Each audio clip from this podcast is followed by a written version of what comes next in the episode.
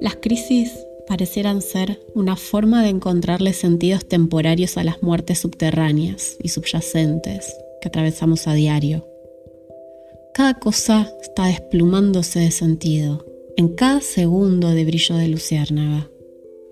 La verdad se despluma desnudándose, pero nunca se queda completamente desnuda hasta que muere.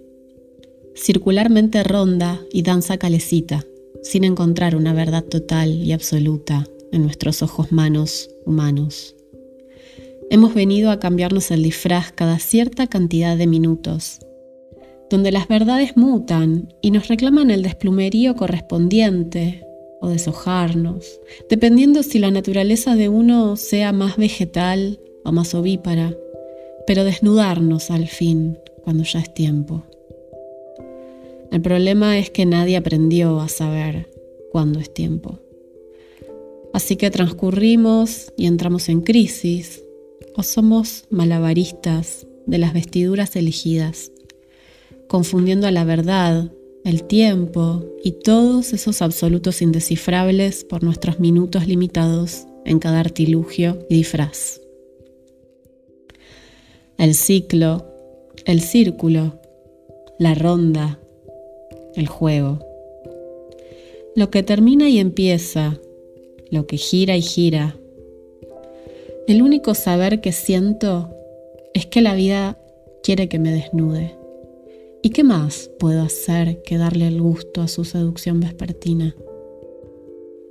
Quiere mis andamios mentales, que resquebrajan las paredes de mis estructuras por ser tan grandes.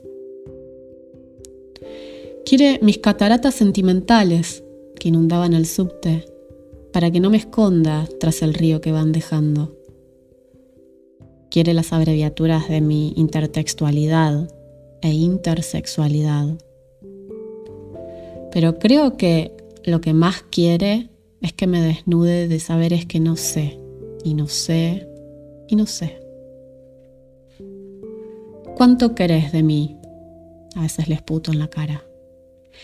Y la verdad y la vida se me ríen, pero no de malas, sino de abrazarme, porque la historia ya dirá, aunque nunca será escuchada. Y la verdad será crisis. Y la sombra será puente.